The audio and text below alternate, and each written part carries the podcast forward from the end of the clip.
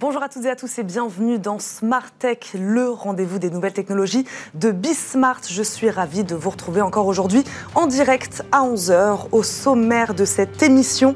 L'impact des ondes électromagnétiques sur notre corps. Smartphone, montres connectées, écouteurs sans fil, de plus en plus d'objets de notre quotidien exposent aujourd'hui nos organismes aux ondes qu'ils émettent. Heureusement pour nous, elles sont sans danger tant qu'elles ne dépassent pas un certain seuil. La technologie ArtFi permet justement de mesurer en temps réel les ondes reçues par le corps humain. Également, dans cette émission, partir en vacances, c'est bien, mais se protéger des cyberattaques, c'est mieux. La saison estivale est particulièrement propice au piratage et vol de données. Selon une étude de la DFCG, 30% des entreprises ont constaté une recrudescence des attaques en période de congé et de week-end. Nous ferons le point avec nos deux invités sur les raisons de cette recrudescence, évidemment, sur les secteurs concernés et bien sûr sur les manières de se protéger. Et puis, aujourd'hui, le rendez-vous, j'y crois, avec Hervé Lejoin, fondateur d'Advisory. Il nous dira pourquoi il est nécessaire de protéger son code JavaScript, le langage de programmation qui permet d'ajouter de l'interactivité sur votre site web, un langage par définition visible par tous les navigateurs, d'où la difficulté de le protéger. Mais tout de suite, place donc à l'interview du jour. C'est parti.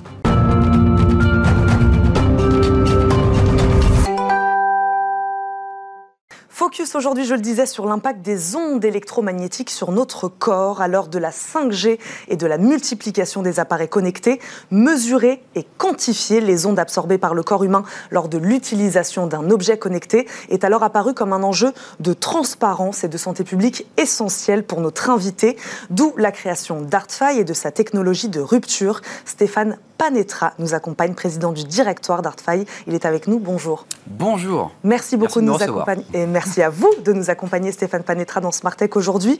Euh, une question d'abord, je le disais, sur la dangerosité des ondes électromagnétiques. En dessous d'un certain seuil, sont-elles véritablement sans danger pour la santé? Il y a des études scientifiques qui viennent, qui viennent approuver ça Voilà, donc c'est-à-dire que ce seuil, en fait, est le seuil limite au-dessus duquel euh, on, voit en fait l'apparence potentiellement de, danger. Donc quand on respecte ces seuils, euh, eh bien on garantit aux consommateurs euh, l'absence l'absence de danger. Alors l'OMS a classé potentiellement cancérigène les, la, téléphonie mobile sur la base d'études faites en 2009 par notamment une étude qui s'appelle Interpol qui avait vu des corrélations potentielles avec des gliomes. donc, mais il ne faut pas dépasser ces seuils. Voilà. L'impact des ondes sur la santé, il est clair mais il ne faut pas dépasser ces seuils. Et donc, euh, il y a cette fameuse valeur de DAS qui euh, est quantifiée et dont les seuils limites maximum ne doivent pas être dépassés. Et c'est ce que nous mesurons avec notre euh, nouvelle technologie. Mais c'est bien de le préciser parce que moi j'ai une question à vous poser, Stéphane Panetra. Comment regardez-vous le niveau de confiance de la population sur cette question-là, la dangerosité des ondes? On en a beaucoup parlé dans les deux sens d'ailleurs. Il y a beaucoup d'idées reçues sur ce sujet-là, du téléphone dans la poche qui peut être euh, dangereux, euh, qui peut rendre stérile. Enfin voilà, il y a beaucoup de choses qu'on a entendues. Comment vous, vous regardez ça? Moi je regarde ça avec beaucoup d'humilité. Euh, aujourd'hui, euh, l'ANSES est assez clair sur le sujet, c'est que les téléphones mobiles sont la principale source d'exposition aux ondes et pas les antennes relais. Ça, c'est quand même un élément euh, important à souligner. Et donc, moi, je regarde ça avec beaucoup de pragmatisme il faut les mesurer, les téléphones. Mhm. Sans avoir cette mesure, c'est un peu théorique de dire euh, il y a un risque, il n'y a pas un risque. Il faut le mesurer, garantir ça. Et on sait très bien euh, que quand on produit des équipements en grande quantité, en masse, mhm. euh, on peut avoir des dérives au fil de la production. Et donc, il faut s'assurer que les téléphones restent dans les gabarits tout au long de leur cycle de vie. Mhm. Et puis le téléphone, on l'utilise. Il est tout le temps avec nous. Il tombe. Il lui arrive des avaries. Et puis il est reconditionné, ce mm. téléphone. Et il lui arrive encore plein de choses. On démonte complètement le téléphone pour le remettre sur le marché mm. sans le tester. Ce n'était pas possible du point de vue d'ArtFi, ça. Il fallait vraiment que ça change. C'était juste technologiquement impossible de mesurer tous les téléphones mobiles. Et donc d'apporter la garantie aux consommateurs euh, que les téléphones mobiles étaient safe. Donc maintenant, il est possible de tester votre téléphone, le téléphone de chaque boîte qu'on peut trouver à la FNAC ou dans les magasins. Et on a créé un label pour le rendre visible, pour que le consommateur sache que le téléphone, la valeur de DAS qui est indiquée aujourd'hui sur les mm. étiquettes, il faut que les consommateurs sachent que ce n'est pas la valeur de DAS du téléphone qui est dans cette boîte. Ce n'est pas une désinformation, mais c'est un manque d'information. Mm. Il faut renforcer l'information. Et le label CheckWave que l'on crée a pour vocation à dire le téléphone qui est dans cette boîte a été testé. Il est à la fois fonctionnel et protecteur de la santé. On va revenir dans le détail évidemment sur la technologie hein, qu'implique cette solution de mesure euh, pour mesurer justement euh, l'impact de ces ondes, de ce label justement qui, qui promet aux consommateurs, en tout cas qui donne de l'information aux consommateurs. Je voudrais revenir sur ce que vous disiez. Là, vous prenez l'exemple du smartphone. Euh, moi, j'ai parlé d'objets connectés. Est-ce qu'aujourd'hui, voilà, je ne sais pas, il y a des objets plus susceptibles d'émettre des ondes sur lesquelles il faut faire attention aujourd'hui on parle du smartphone, évidemment, ça nous paraît évident. Il y en a d'autres aussi. C'est les objets en fait qui sont proches de notre corps, à moins de 20 cm en conditions hmm. naturelles d'usage. C'est ces outils-là, ces appareils-là qu'il faut euh, de manière prioritaire euh, observer au niveau du DAS. Les objets qui sont plus éloignés du corps humain, euh, les ondes s'atténuant très rapidement dans l'espace, sont, sont moins problématiques et moins prioritaires. Mais vraiment la priorité, c'est véritablement de bien mesurer tous les objets connectés. Mmh. Et peut-être que vous l'avez noté, mais une de, de mes derniers passages avait mentionné l'évolution des, normes à l'international. Mmh. Les normes internationales aujourd'hui ne sont pas capables de mesurer précisément euh, les différentes euh, nouvelles technologies. Il a fallu qu'ArtFi crée une nouvelle norme qu'elle pousse maintenant pour que l'Europe reconnaisse à l'international, euh, au niveau européen. C'est-à-dire, pour... expliquer à nos téléspectateurs, c'est-à-dire qu'elles imposent une réglementation, des obligations aux fabricants en fait, sans être capable de mesurer L'obligation est de 100% sur 100% des téléphones produits, mais il n'y a pas d'obligation de moyens. Ça veut dire que les constructeurs peuvent faire mm. euh, ce qu'ils souhaitent de ce point de vue-là. Mais surtout, la norme telle qu'elle était faite pour mesurer le DAS décrivait une technologie qui a donné lieu à un monopole en Suisse, d'une société suisse. Et nous, Artfy, on arrive mm. en disant, il y a une technologie plus moderne pour mesurer véritablement bien la 5G, ce qui n'était pas possible jusqu'avant mm. nous, avec les émissions multiples en particulier. Rendons possible le test de tous les téléphones mobiles en production, rendons possible le test de la 5G, mais pour ça, il faut une nouvelle norme qui ne soit pas exclusive technologiquement de ce qui se passe en Suisse. Et donc, il faut défendre aussi les intérêts français, les intérêts européens. On a un boulevard pour le faire, il faut que les pouvoirs publics euh, se mobilisent autour de ce sujet-là. Expliquez-nous alors cette technologie de pointe qui implique justement et qui permet la mesure aujourd'hui de ces ondes électromagnétiques. Comment ça marche la technologie ArtFi La technologie en fait c'est un scanner en, deux dimensions où on capte euh, l'amplitude et l'intensité du champ électromagnétique mmh. et la façon dont il se propage, ce qu'on appelle la phase. Grâce à ces informations-là qu'on a été les premiers à être capables de mesurer et qu'on est les seuls aujourd'hui au monde à capable de mesurer directement, on est capable de reconstituer le signal en trois dimensions de manière exacte. Et donc de calculer vraiment en trois dimensions euh, la quantité d'énergie absorbée par les tissus humains et donc le DAS. Et notre ligne de produits euh, adresse les mm. laboratoires, mais avec euh, cette rapidité d'exécution du test, on rend possible l'implémentation de cette technologie directement dans les lignes de production pour tester jusqu'à 100% des téléphones mobiles produits, qu'ils soient neufs ou reconditionnés. Donc vous travaillez main dans la main avec les fabricants oui. de mobiles Oui, on travaille main dans la main aussi avec les opérateurs qui s'intéressent beaucoup à ce sujet-là. Il ne vous a pas échappé que des sociétés comme Orange s'intéressent mm. beaucoup à la sobriété numérique mm. et au RSE. Le sujet du DAS ne pourrait échapper à cette euh, approche-là, c'est évident. Euh, le consommateur a besoin de cette transparence et de cette fiabilité de mm-hmm. l'information qu'on lui donne. Mais, c'est ça, puisque celui qui est touché finalement, euh, in fine, c'est le consommateur. Bah oui. C'est lui qui va recevoir cette information. Exactement. Alors, vous parliez de avec qui nous travaillons. On travaille aussi avec les reconditionneurs. Et en particulier, nous annonçons euh, là la réalisation de la première labellisation. Mmh. Euh, Checkwave euh, d'Itensia, avec sa marque Itensia Again, qui annonce pour la première fois sa capacité à tester jusqu'à 100% des téléphones mobiles reconditionnés euh, de sa marque pour permettre aux consommateurs et aux parties prenantes qui distribueront ces produits d'apporter aux consommateurs la lisibilité sur le fait que ce mobile a été testé. C'est une première mondiale. Mm c'est français, et donc on peut être fier d'être une vitrine à l'échelle mondiale euh, de ce sujet-là. Parce que le reconditionné prend de plus en plus de place aujourd'hui sur le marché du smartphone. Oui, il y, a des ordres de grandeur qui sont dit que chez certains opérateurs, euh, d'ici 2024-2025, 10% euh, sera mm. constitué du parc de mobiles reconditionnés. C'est une filière qui est extraordinaire parce qu'elle elle remonte un téléphone mobile depuis le démarrage, elle démonte, elle remonte le téléphone, elle touche aux composants. C'est une filière qui a besoin de se structurer, qui initie des démarches de label. On discute d'ailleurs, nous, ArtFi, avec le syndicat des reconditionnés conditionneurs pour renforcer leur label, et c'est quelque chose qu'on va proposer aussi au pouvoir public pour mhm. que Checkwave contribue au renforcement de ce label en apportant la garantie santé aux consommateurs. Qu'est-ce qui lie alors le consommateur qui, qui aurait euh, besoin hein, de décrypter cette information, qui aurait envie de savoir euh, combien d'ondes émet son, émet, peut émettre son smartphone euh, Qu'est-ce qu'il lit comme information? Est-ce qu'il est capable d'ailleurs de les lire, ces informations? Eh C'est simple, c'est clair pour lui? Il voit écrit DAS, watts par kilo, avec un chiffre devant. Franchement, c'est compliqué. Donc, il faut qu'il sache simplement que le DAS, c'est la valeur limite d'exposition humaine, et que si elle respecte ces seuils, c'est OK, mais surtout, il faut qu'il sache si son téléphone a été testé ou pas. Mhm. Puisque, comme je l'avais signalé euh, lors de certains passages préalables à, votre antenne, et ça n'a pas changé, entre 10 et 15% des téléphones mobiles des dernières années mhm. dépassent les seuils d'exposition humaine aux ondes, tout simplement parce qu'ils ne sont pas testés en production et qu'on ne peut pas le vérifier. Et pourtant, ils sont vendus. Et pourtant, ils sont vendus. Hmm. Donc, ils sont évidemment rappelés par l'organe de contrôle euh, français, euh, lorsque c'est contrôlé par l'organe français, hmm. pour être mis à jour, diminuer la puissance, voire retiré du marché. Tout ça parce que la technologie ne permettait pas de tester directement en production, hmm. comme il se fait naturellement dans plein d'autres domaines, de tester tous les produits fabriqués. Enfin, c'est rendu possible avec notre technologie. Une question euh, aussi quand même, Stéphane Panetra, sur la multiplication des objets connectés qui peuvent nous entourer. Là, aujourd'hui, on prend l'exemple du smartphone, on peut prendre l'exemple des, écouteurs euh, sans fil, c'est ce qu'on ce qu'on disait. Euh, mais si on a tout ça, si on a tout le package, ça se cumule. ça se cumule. Ça fait un joli petit cocktail. on, parle aussi de maisons connectées aujourd'hui comment le consommateur, là, il est capable de s'y retrouver C'est-à-dire qu'il a cette information sur tous ces objets connectés différents. Qu'est-ce qui lui fait dire que cette multiplication-là ne sera pas là, à ce moment-là, dangereuse pour eh Bien justement, c'est ce qu'on appelle euh, parfois, euh, certaines personnes appellent ça le cocktail, euh, l'aspect cumulatif, mmh. l'aspect additionnel. il faut le considérer mmh. dans l'évolution normative. Et ça aussi, c'est un manque normatif historique mmh. que nous combattons. Et c'est la raison pour laquelle nous avons créé cette nouvelle norme, pour pouvoir tenir compte de l'aspect cumulatif de l'émission des ondes. Et notre technologie est la seule au monde aujourd'hui à être capable de mesurer l'aspect cumulatif euh, des, ondes émises. Donc, tant qu'on n'aura pas définitivement introduit ces textes dans les décrets de loi français et au niveau européen, dans les réglementations européennes au niveau harmonisé. Ça, c'est une demande que vous faites C'est une demande que je fais. Et je vais rencontrer un certain nombre d'acteurs des pouvoirs publics pour insister sur ce point, puisqu'il semblerait qu'il n'ait pas été suffisamment clairement euh, dit jusqu'à présent que la technologie présente en Suisse, qui aujourd'hui fait les mesures, mmh. n'est pas capable de mesurer cet aspect cumulé des choses et encore moins capable de mesurer en ligne de production tous les téléphones produits. Donc, il faut véritablement être en mesure de, de, de, de donner sa chance à une nouvelles technologies pour soutenir l'innovation, car je suis convaincu que d'une rupture technologique mmh. qu'on apporte, en réalité, derrière, il y a une rupture marketing, la capacité de pouvoir valoriser cette démarche. Mmh.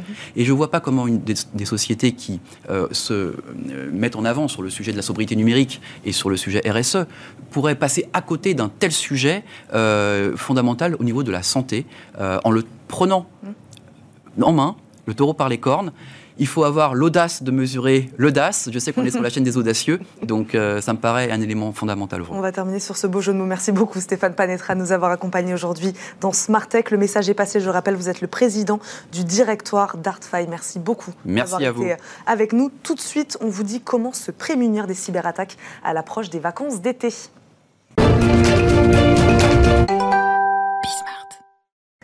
Effectif réduit, horaire décalé, télétravail, la période estivale dans les entreprises profite malheureusement aux hackers, aux pirates informatiques. On se rappelle des quelques exemples récents d'hôpitaux français notamment, victimes de cyberattaques. Selon une étude de la DFCG, ce serait 30% des entreprises qui auraient constaté une recrudescence des attaques en période de congé.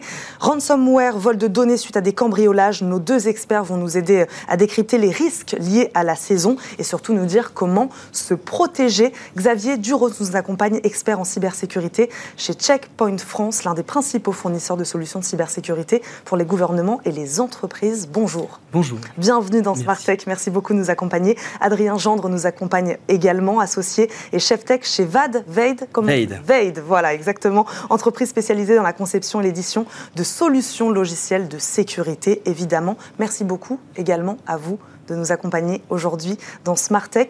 Euh, Xavier, pourquoi l'été est-elle une saison particulièrement propice aux cyberattaques? Voilà, on va commencer euh, tout de suite. Commençons dans le vif du sujet.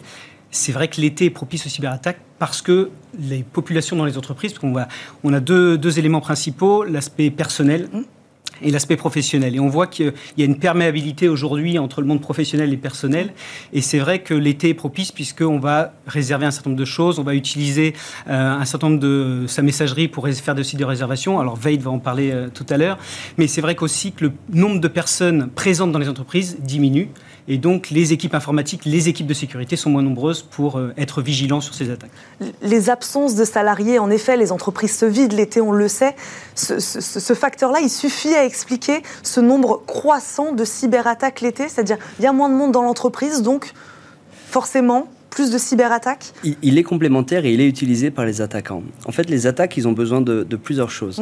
Premièrement, ils ont besoin d'un contexte pour construire, euh, pour construire leur attaque. Mm. Et on le voit, on, a les mêmes phénomènes aux périodes de Noël, aux périodes de mm. soldes, des Black Friday, etc. Ils utilisent le contexte pour avoir le sujet et que l'utilisateur soit moins vigilant, puisque le contexte paraît quotidien. la deuxième chose dont ils ont besoin également, c'est un sentiment d'urgence pour que l'utilisateur clique rapidement sur le lien, ouvre rapidement la pièce jointe. Et la troisième chose dont ils ont besoin, c'est que les entreprises soient le moins armées possible. Et donc c'est pour ça qu'on voit une augmentation des attaques, par exemple le week-end, où ils favorisent certains créneaux horaires. Et euh, l'été euh, est propice à cela, puisque les entreprises ont moins d'effectifs pour répondre aux attaques, les cellules de crise sont moins préparées, et donc en effet, ils profitent de ces créneaux-là. Pour rester sur la partie particulier, juste d'abord, vous parliez de réservation de vacances, etc. Euh, le, le particulier, il est moins vigilant l'été aussi ou c'est juste moins vigilant l'été. Où il est plus connecté. Il est plus connecté euh, et qu'on voit aussi une recrudescence des attaques de phishing ou des d'hameçonnage euh, et des noms de domaines qui sont enregistrés. On a vu euh, entre comparé l'année dernière versus cette année, on a plus 60% d'attaques liées aux sites de réservation. On voit bien que les sites de référence de loisirs ou les sites de réservation sont des cibles parce que les gens vont se connecter et les gens vont aller chercher l'information. Donc comme on voit qu'il y a toujours un contexte, comme disait Adrien, mm. sur euh, ces, contextes, bah, il faut que les gens soient euh, vigilants par rapport à l'usage qu'ils font lorsqu'ils cliquent, lorsqu'ils font une réservation et lorsqu'ils mettent leur numéro de carte bleue et leurs euh, données personnelles sur ces environnements. Restez vigilants évidemment. Côté entreprise, quels sont aujourd'hui les secteurs principalement impactés? Moi je donnais des exemples là des hôpitaux, évidemment on en a beaucoup entendu parler. Est-ce qu'il y a des secteurs plus impactés par ces cyberattaques? L'été Oui, non je pense que c'est assez large. Euh, sur euh, l'été, on a vu les hôpitaux, par exemple, pendant le Covid. Là, sur les, sur les périodes de vacances, c'est assez large. Ce qui va être ciblé, mm. ça va être les, les, entreprises qui vont être usurpées. En fait, les marques qui vont être utilisées pour que les utilisateurs tombent, tombent dans le panneau. J'ai quelques chiffres sur des exemples précis de ce mm. que les attaquants sont en train de faire. On a vu une hausse d'attaques de location entre particuliers, donc les sites d'annonces, les sites de location, ça passait d'un petit, de, de, c'était presque rien, quelques dizaines par jour. En un mois, c'est passé à 5500 par jour de faux emails qui utilisent ces, euh, ces marques-là. Là, à l'approche de l'été Oui, en fait, en fin juin, donc c'est très récent. Le, deuxième, alors c'est plus un, fun fact, c'est assez intéressant. Encore une fois, comme on le disait, ils cherchent tous les contextes possibles. Mm. Donc quand on va en vacances, on a besoin d'un certain nombre d'accessoires, en particulier pour les moustiques. Donc on a vu une des arnaques au, piège à moustiques. C'est passé d'à peu près quelques milliers par jour à 8000 par jour entre début juin et juillet. C'était intéressant. Merci beaucoup de nous avoir donné ces exemples très concrets. Euh, moi, j'ai une question. Je voudrais revenir là plutôt côté entreprise. Euh, vous le disiez, euh, les salariés sont moins présents, évidemment, sont moins dans les bureaux. Les services dédiés à la protection aussi sont, sont, sont moins présents. voilà, il y a des entreprises, on imagine aujourd'hui, qui sous-traitent hein, la protection de leurs données, évidemment. Celles qui peut-être le font en interne. le plus risqué, c'est quoi? Alors ça, c'est vraiment un modèle d'entreprise, donc il n'y a pas de notion de plus risqué ou l'autre. Ce qu'il faut bien préparer, c'est est-ce qu'on a une cellule de gestion de crise euh, Ça, c'est valable de manière globale dans les entreprises. Est-ce qu'on est prêt euh, à mettre tous les process en place pour euh, remédier au plus vite mm. lorsqu'on est sous attaque? Et donc, que ce soit un service externalisé ou un service interne, c'est vrai que le, lorsque le, personnel est moins nombreux, mm. bah, il faut pouvoir répondre le plus rapidement possible. Mais là, vous parlez de réponse à l'attaque. Est-ce qu'on ne peut pas l'anticiper aussi? Notre métier chez Checkpoint, c'est vraiment de prévenir les attaques au, préalable, en effet. Mais c'est vrai qu'une fois qu'on a prévenu l'attaque, on peut euh, aussi nécessaire de sensibiliser les personnes et de s'assurer que euh, l'ensemble des vecteurs d'attaque. On voit qu'on a parlé de la messagerie principalement, mm. un plus gros vecteur d'attaque aujourd'hui, mais on a également des attaques sur le mobile, mm. euh, sur le, poste de travail. Et on voit que bah, en été, il y a un nouveau mode de travail hybride dont on parle beaucoup, mm. en effet mais on peut imaginer, et ça on le voit, et ça va être une des premières cette année, que les personnes vont faire un mode hybride pendant leurs vacances. C'est-à-dire mm. qu'ils vont partir sur leur lieu de vacances et ils vont continuer à travailler peut-être quelques jours mm. pour ensuite euh, bénéficier de l'entièreté de leurs vacances avec leur famille. Et c'est vrai que ça c'est un mode qui n'existait pas au préalable et qui va devenir une tendance forte. Donc il faut protéger les terminaux aussi. Et oui, c'est ça, ces nouveaux modèles-là sont aussi propices aux cyberattaques. On imagine, c'est ce que vous disiez, le salarié qui part en vacances, qui peut-être travaille encore pour l'entreprise, d'ailleurs avec son ordinateur personnel. Euh, et lequel il faut évidemment protéger aussi. Le protéger et faciliter la communication, euh, les, retours. en fait, il y a toujours une complémentarité dans les, la préparation et les réponses à apporter. On a parlé de sensibilisation. En effet, c'est extrêmement important qu'avant le départ massif en vacances, les entreprises euh, fassent et, appuient sur les campagnes de sensibilisation auprès des utilisateurs. Il faut aussi favoriser le fait d'avoir des solutions qui soient complémentaires, mhm. euh, que ce soit sur le même euh, cas d'usage, mais également sur des cas d'usage différents. Je pense qu'on en a un bon exemple ici en mhm. parlant d'email, en parlant de, de téléphone mobile, en parlant d'ordinateur, en parlant de réseau, de et qu'est-ce qu'on leur dit alors à ces salariés-là? Puisque là, on, peut parler, en effet, on va en reparler de, protection plus globale d'un réseau d'entreprise, euh, du cloud, peut-être, voilà, protéger les, informations euh, au sein de l'organisation. Au salarié qui part en vacances, lui, qu'est-ce qu'on peut lui dire alors justement par rapport à ses mails? C'est ce que vous disiez par rapport. Il y a des choses simples? On peut, on peut lui donner des choses simples? Il y a des choses simples, en effet, puisque le, le, le BABA n'est souvent pas, euh, pas couvert au niveau de l'individu. Oui.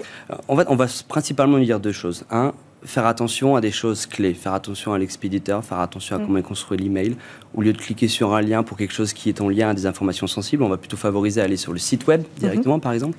Donc ça, c'est un certain nombre de, bonnes pratiques qui sont diffusées dans les campagnes de sensibilisation. Le deuxième point qu'on va lui signaler également, c'est l'aspect réponse euh, qu'on mentionnait ici, c'est comment il va signaler quelque chose qu'il reçoit et qui n'a pas été couvert par toutes les solutions et toutes les préventions mises en place.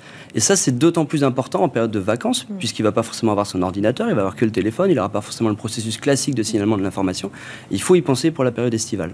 Ces, particuliers-là, enfin ces salariés, mais qui deviennent des particuliers puisqu'ils sont, mm. puisqu'ils sont en vacances, ce sont des cibles presque parfaites aujourd'hui pour les hackers, c'est-à-dire que c'est, même plus simple pour eux de, de, passer par là pour infiltrer les informations euh, de l'entreprise. Bah, enfin, le hacker ou la personne malveillante va toujours essayer de trouver le l'endroit le plus faible, le maillon le plus faible de la chaîne dans la, sécurité. Et c'est vrai qu'on l'en voit, on a toute la transformation numérique des entreprises avec mm. les données qui sont hébergées dans le cloud, ça a été aussi un grand vecteur d'attaque. Les personnes dans une situation de mobilité sont un vecteur d'attaque. Et donc, en complément de cette sensibilité sur euh, l'information qu'ils reçoivent lorsqu'ils sont en messagerie, est-ce que la personne qui demande de, faire un transfert de fonds, est-ce que c'est la bonne personne aussi parce que euh, forcément elle est potentiellement en vacances également? Est-ce que le réseau Wi-Fi sur lequel je me connecte à l'aéroport, c'est un réseau légitime? Euh, est-ce que j'ai le droit d'utiliser le même mot de passe dans l'entreprise et à l'extérieur de l'entreprise Donc c'est toutes ces notions-là sur lesquelles il faut être très vigilant lorsqu'on parle de cybersécurité. Se protéger au sein de l'organisation, je reviens sur ma, question précédente, c'est possible d'anticiper une cyberattaque. C'est votre travail aussi euh, de, protéger ces informations-là au sein des organisations. Euh, c'est-à-dire que même si nos experts cybersécurité s'en vont en vacances, c'est possible d'anticiper, de, protéger les données et puis de partir en vacances euh, tranquillement, sereinement. C'est objectif, en tout cas, oui, au maximum de sécuriser et de, couvrir tous les vecteurs. Maintenant, il faut que euh, on puisse avoir des solutions, en effet, qui soient complémentaires, qui protègent à la fois la messagerie, le mobile, le poste de travail, le réseau, l'ensemble de l'infrastructure. Et ça, aujourd'hui, c'est vrai que le mobile, par exemple, est un des éléments sur lequel il y a très peu de protection dans les entreprises mmh. ou pour les collaborateurs qui sont en situation de mobilité. Mais lorsqu'on reçoit un WhatsApp avec un colis qui est en train d'être en cours de livraison ou euh, qui nous demande d'accéder à l'information. Sur un téléphone, c'est beaucoup plus difficile de lire le mail, en fait, c'est souvent des liens raccourcis. Et tous ces éléments-là sont très importants de se dire, si je clique, est-ce que j'ai la protection sur mon téléphone portable ou pas? Est-ce que les entreprises françaises sont particulièrement ciblées aujourd'hui par ces cyberattaques? Vous parliez de, voilà, des fois des, oublis aussi de la part des entreprises françaises sur certains aspects. Euh, voilà, est-ce qu'elles sont attaquées aussi parce qu'elles sont mal protégées? Alors, il y, a un chiffre qui est, euh, qui est intéressant, c'est que la France est la deuxième cible au monde en termes de virus, avec un dommage estimé, bon, j'ai mon téléphone pour la période, à 5,5 milliards de dommages en France. Le seul pays qui avait plus de dommages liés aux cyberattaques, c'était les États-Unis. Donc, c'est assez intéressant, eh assez intéressant pardon, de voir par rapport au classement euh, des puissances mondiales où est positionnée la France. Et donc on a des explications? Enfin, on sait l'expliquer ça? Alors, je pense qu'il y a énormément de choses. Il y a le mm. positionnement de la France et les actions géopolitiques, etc., qui peuvent en faire une cible. Il y a des technologies qui sont extrêmement stratégiques que euh, la France possède, qui en font également des cibles. Euh, et ensuite, il y a mais je pense que ça a très, très, fortement changé récemment. Mais il y a en effet, on a eu un retard, je pense, dans la mise en place des sécurités mm. dans les entreprises, surtout au niveau du tissu économique, c'est-à-dire les petites et moyennes entreprises. Je pense que les grands comptes se sont préparés très vite, mhm. mais les petites et moyennes entreprises, on avait encore, on a encore un petit peu le syndrome de j'intéresse personne, ça mhm. n'arrivera pas à moi. C'est vrai qu'on n'en a pas parlé tout à l'heure, on parlait des secteurs, il y a les tailles des structures aussi euh, également. On pense beaucoup, euh, c'est vrai que quand on pense hôpital, on pense grosse structure, les TPE, PME, elles aussi se, font, se font attaquer, sont cible d'attaque. C'est vraiment une grosse cible d'attaque aujourd'hui sur lequel euh, il faut mettre l'accent. Euh, on a tout un écosystème justement qui accompagne mm. les TPE, PME sur l'ensemble de leurs services de cybersécurité, en service managé également. On a tout un réseau de partenaires pour ça. Mais c'est vrai qu'aujourd'hui, ce, ce phénomène de se dire ça n'arrivera qu'aux autres est très vrai en fait. Euh, les TPE disent non mais de toute façon j'ai pas de données critiques, mm. mais il suffit que le système comptable de, de, la PME soit complètement indisponible mm. pour que le temps de remise en service de, cette PME-là deviennent très longs et a un impact très fort sur leur activité et leur pérennité également. Sur ce retard de la France, vous faites le même constat. En effet, il, est là, on commence peut-être à le rattraper, mais... Je pense que le Covid a énormément aidé à la sensibilisation et la prise de maturité sur la cybersécurité dans l'ensemble de l'écosystème. Mm. Par contre, oui, en effet, il y a quand même un retard global sur l'investissement des PME, des entreprises sur l'ensemble de la couverture de, la chaîne de, comme je disais tout à l'heure, des vecteurs d'attaque, parce que c'est très vaste et les équipes ne sont pas extensibles non plus, donc il faut pouvoir investir justement sur l'entreprise. On a donné des mots tout à l'heure, on a parlé de phishing évidemment, de ransomware, de vol de données. Euh, quelles sont les attaques, je ne sais pas s'il y en a, types d'attaques les plus courants aujourd'hui, euh, voilà, pour qu'on comprenne bien euh, ces attaques-là sur des salariés, notamment via des mails, hein, finalement, mhm. des choses assez, assez simples, euh, qu'est-ce qui se passe après? C'est quel type d'attaque, en fait, pour qu'on explique à ceux qui nous regardent? Alors, un vecteur très important, donc c'est le phishing. Pour le définir, le phishing, c'est une usurpation de marque, mm. principalement. C'est souvent envoyé en masse, mais ça peut être également envoyé de manière ciblée. Donc l'usurpation d'une marque, ça va souvent être une marque qui a pignon sur rue. Ça va être l'énergie, mm. les impôts, ce genre de choses. L'objectif du phishing en général, c'est de récupérer les identifiants d'une entreprise. Et, je pense qu'on reviendra sur le sujet parce que c'est souvent la première étape d'une attaque qui peut être bien plus large. Donc on va parler de compte compromis. Une fois que le compte est compromis, on est dans l'entreprise et on peut aller sur le, mobile, etc.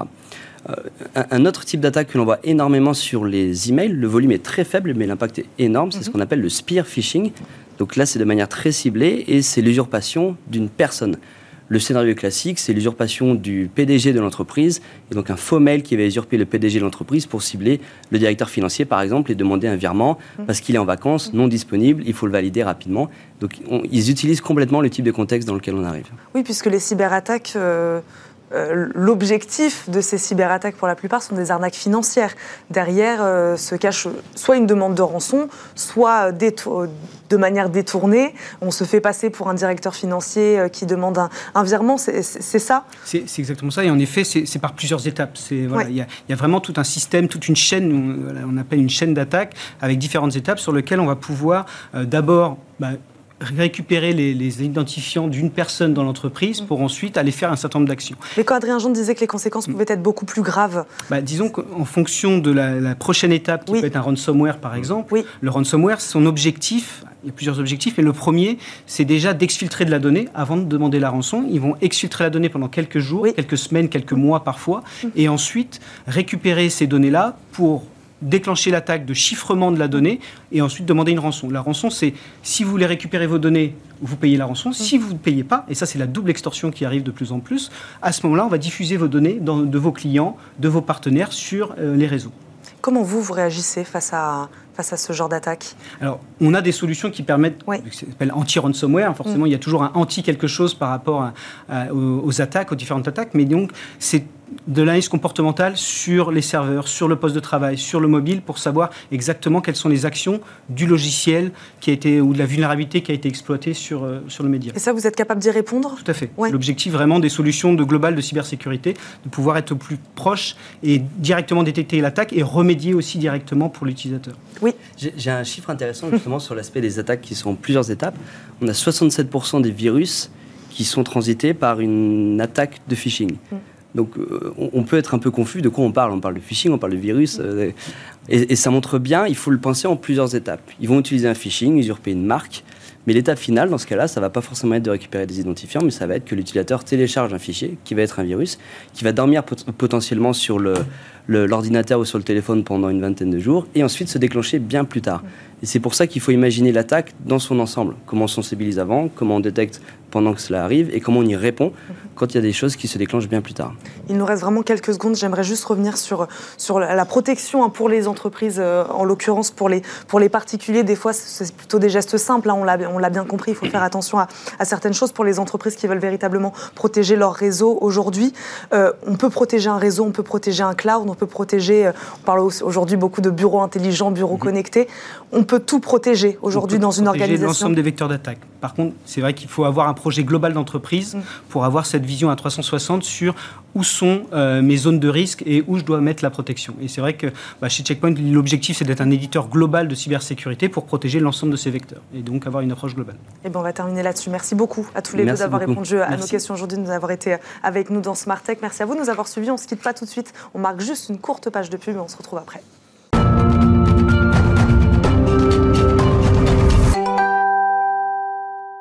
De retour dans Smart Tech, merci d'être resté avec nous aujourd'hui. Le rendez-vous, j'y crois, on y croit avec Hervé Lejoin, fondateur de Advisory. Il est avec nous, il nous accompagne en visioconférence. Bonjour Hervé. Bonjour Eva. Merci beaucoup de nous accompagner euh, à distance, Hervé Lejoin. Merci d'être avec nous. Aujourd'hui, c'est ce que je disais en préambule de cette émission, on va parler de l'importance de protéger son code JavaScript ou son code côté client, c'est ça? Expliquez-nous exactement.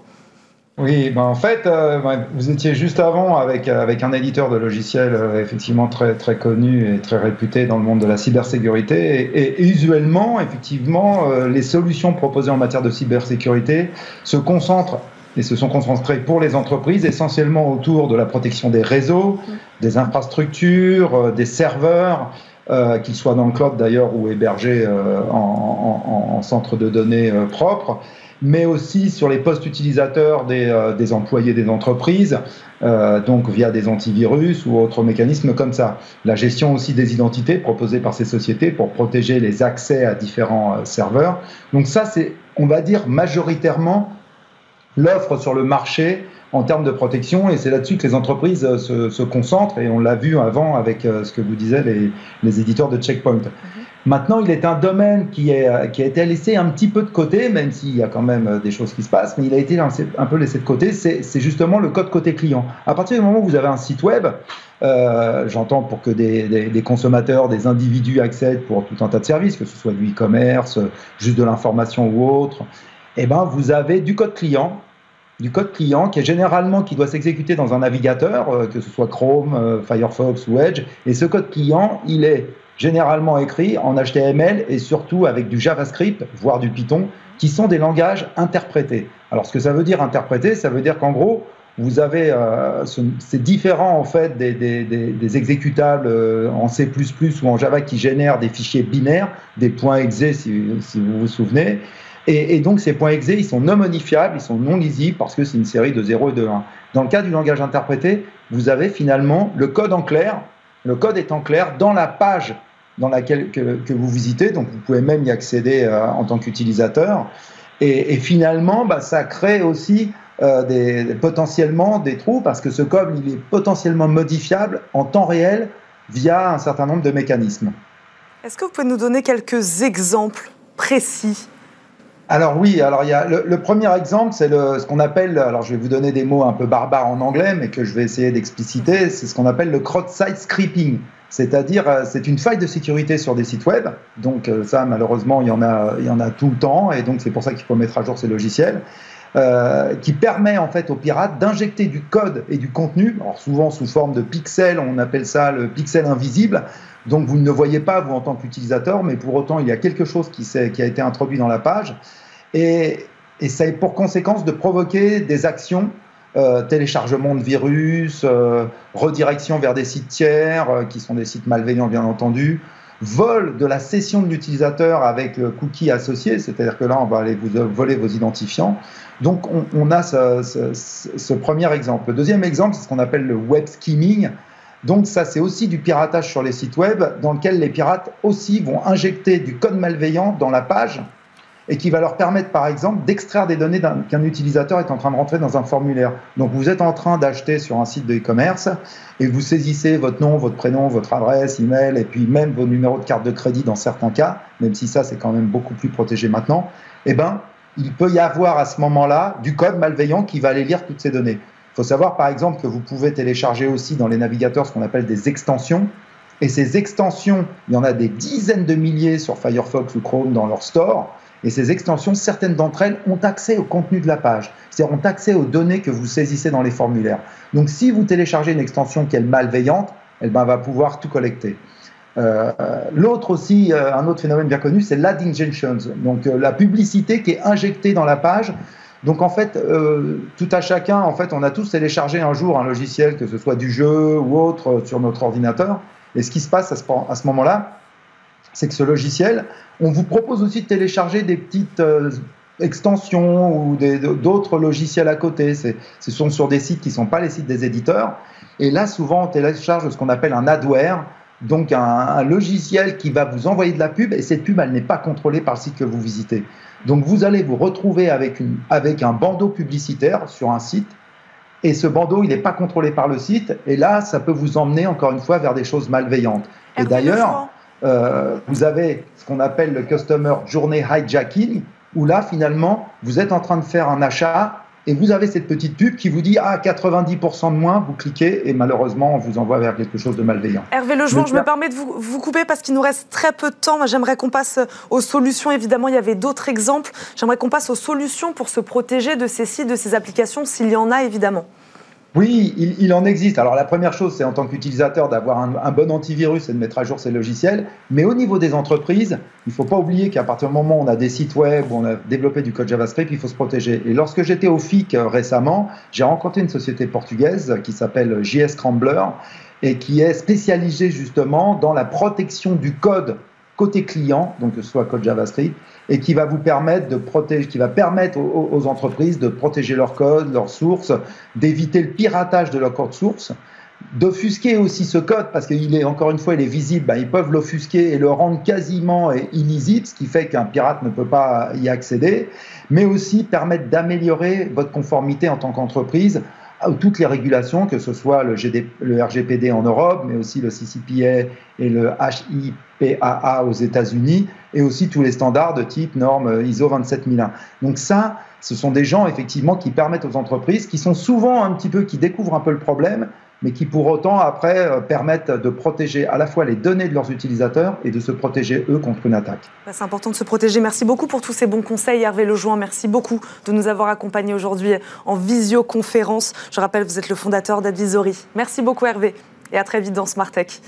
Et merci à vous, évidemment, de nous avoir suivis. On se retrouve demain, même heure, pour un nouveau numéro de Smart Tech. Merci à Caroline Ricross qui m'a aidé à préparer cette émission. Merci à tous ces hommes en régie qui, euh, ont aidé euh, eux aussi à faire de cette émission une belle émission aujourd'hui. Je vous dis à tous à demain. Très bonne journée et à demain.